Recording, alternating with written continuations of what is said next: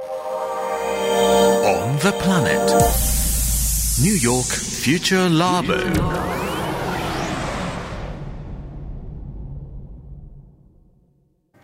綿谷エリナのオンザプラネット。この時間はニューヨークフューチャーラボミレニアル Z 世代研究所です。Hi, I'm Hikaru. Hi, I'm Mary. Hey, I'm Kenju. Hi, I'm Mikwa, and welcome to New York Future Lab 2021. 今夜もニューヨーク在住のジャーナリストでミレニアル世代と Z 世代評論家、シェリーめぐみさんと電話がつながっています。シェリーさん、エリーさん、こんばんは。こんばんは。あーニューヨークはね、うん、公立の小中高の新学期が今週から始まったんですよ。はい。で、うちの近所に中学があるんですが、そのね、すぐそばに月曜日からワクチンバスが来てるんです。ワクチンバス？うん。うんうん、バスで来て、で、なんかちょっとテントを設置してですね、うん。で、そこで予約なしでウォークインで受けられるので、へ結構ね、下ー校時間時刻にはね、あの生徒は子供が並んだりしてるんですよ。うんうん。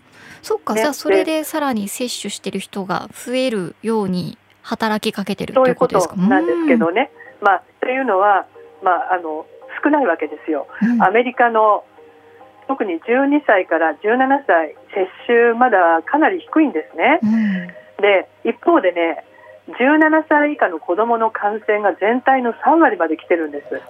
多いですね。もうとても多いんですようんそうなのでもうワクチンの接種率ももうアメリカ日本に追いつかれそうなのでね、まあ、あの手こ入れしてるんですけどでもね今ニューヨーク市内でワクチン打つとね100ドルもらえるんですよ、それだけで。すごい。1万円ぐらい。えそう。ー、だから、まあ、あの多分ね不便だとかね仕事があるからっていうふうに受けられない人がきっと多いっていうことを考えて、まあ、こういうバスをねうん。出しているんじゃないかと思いますけどね。うん。はい。まあでもそれ行こうと思えば、うあの受けられるっていうその環境があるのはそれはいいことですよね。選択肢があるから。あそうなんですね。うんうん。そうなんですね、まあ、あるのに行けないなんてなんだかず申し訳ないなって気もしますけどね 他うん。のねいろんな国にまあね。ねまあね。あの見るとね、ううん。んまあ、そういうのもありますね。うん。はい、まあね、ちょっとあれですよね。若い世代の感染はちょっと気になるところではあるからまたその話もぜひ聞かせてください。そうですね。うん、はい、今日はどんな話題ですか？はい、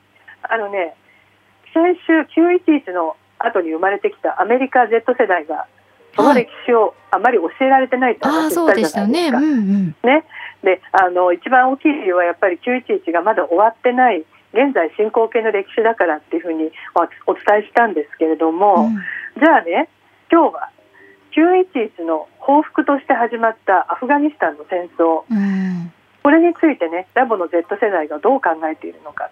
特に、まあ、アメリカ軍のね撤退をめぐる混乱ありましたね、えーこれを受けた感想を聞きました、はいまず賢樹から。I was upset when I heard about that because I saw how many Americans were still there. ニュースを見て気が動転した。まだ多くのアメリカ人やアフガン人が取り残されていたから。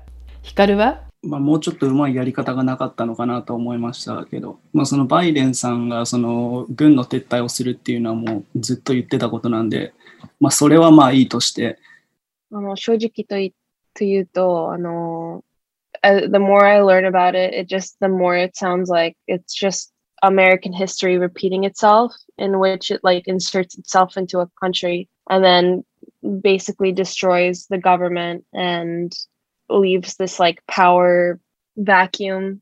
Now the Taliban is in charge again, even though the whole reason of going to Afghanistan was to get rid of the Taliban or something. メアリーはその背景を知れば知るほどアメリカが同じ歴史を繰り返しているとしか思えない。他の国に侵攻してその国の政府を破壊し真空状態を作ってしまう。そこを今再びタリバンがコントロールしている。もともとアフガニスタンに行ったのもタリバンを倒すためだったのに。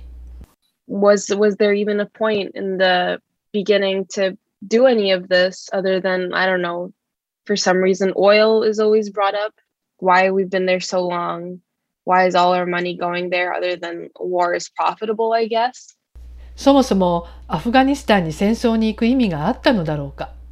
よく知らないけど石油のためだというのもよく言われる。そしてなぜ20年も戦ったのか。よほどの利益が得られなければこれほどの莫大な私たちの税金が費やされるわけがない。うんあのね、ね、世論調査によると、これアメリカ全体大人も入れて、はい、アフガンから撤退してよかったと考えてる人は過半数超えてるんですよ。はいだけど撤退のやり方は失敗だったと考えてる人が、まあ、7割を超えていくというね。でもなんかこれすごいあれですよね。なんか2003年に書かれたあのイグナティエフってカナダの政治家ですけど軽い帝国 Empire Light Nation Building and Bosnia Kosovo Afghanistan ってやつがあったの知って聞いたことあります。最近なんかすごいよくまた読まれてるって言ってそこでもなんかこういう風になるんじゃないか。まさしくこういう撤退の仕方をするんじゃないかみたいなことを2003年に20年前に書いてる本があっていやだから結構それびっくりしたなんか、のをよく覚えてます最近、あれ、まあ、そういえば。そうそう。だからメアリーの言ってることもなんかすごいわかる気がすると思って。うん、でまあねそういうもう疑問あの含めてねなんでこの20年続けたのかっていう、うその答えはまだ出てないわけですよね。そうですね。なんでわからないのかっていうのをメアリーがねこういうふうに分析してるんですよ。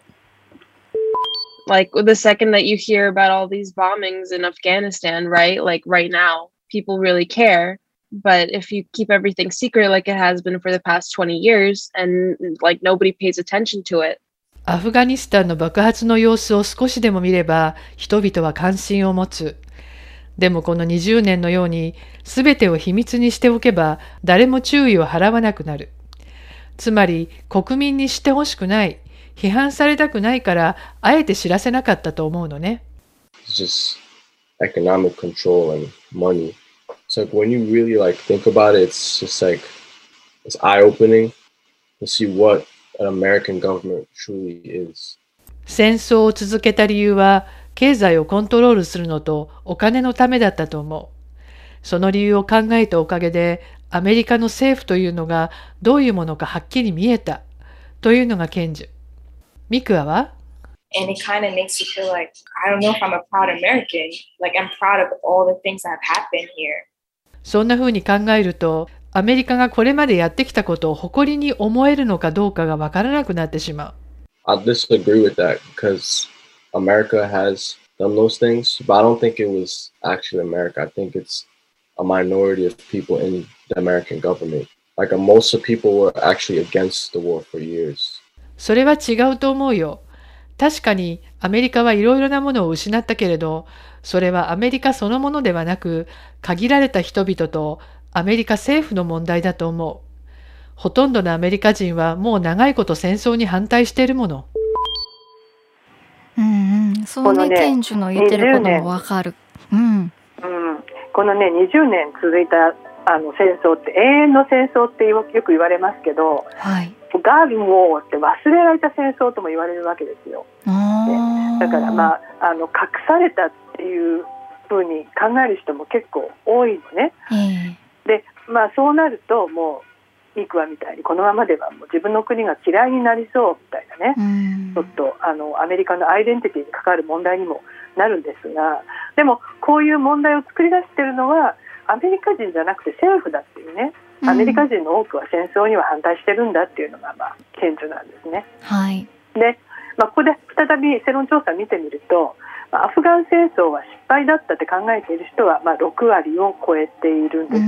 でこれ始めた頃はねやっぱり911直後だったってこともあってね8割は支持してたんですよ。2, 2割が反対ね。そうかそういう時代だったんです。空気がね。だったんですよ。そうそうそう。だからまあね20年経ってみてやっぱりいろいろ変わって世代交代もして多様化したっていうことで、まあ、アメリカがね、まあ、変わったっていうことだと思うんですが、うん、まあでもねこういう歴史の解釈っていうのはどんどん時代とともに変わっていくので、うん、まあそういうことをやっぱり自分の頭でね考えられるような教育っていうのも大事になるのかなと。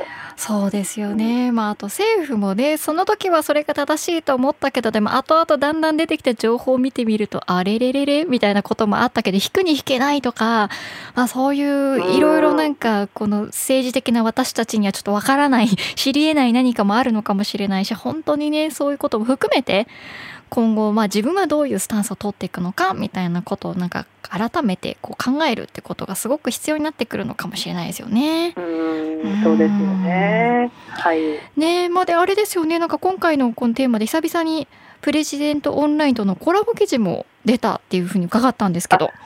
そうなんですよ、うんうん、まあね、あの911から20年ということで、うん、あのミレニアル Z 世代研究所のコラボ企画で、はい、えー、アメリカでね911を知らない若者が増える理由を解説してます、はい、えー、あのみんなのねあのちょっと言葉なんかも引用してます、うん、えー、サイトはねあのアドレス私のツイッターとか、まあ、あの多分番組のサイトにも貼ってくれると思うので、はい、はい、よかったら読んでみてください。はい、じゃあチェックしてみましょう。じゃあそれはあのオンプラのツイッターの方にもあのリツイートとかしておきますね。お願いします。はい、シェリーさん、今週もありがとうございました。ありがとうございました。そしてニューヨークフューチャーラボ JFN アプリオーディでのストリーミング、そして Spotify のポッドキャストでもぜひチェックしてみてくださいね。ニューヨークフューチャーラボ、次回もお楽しみに。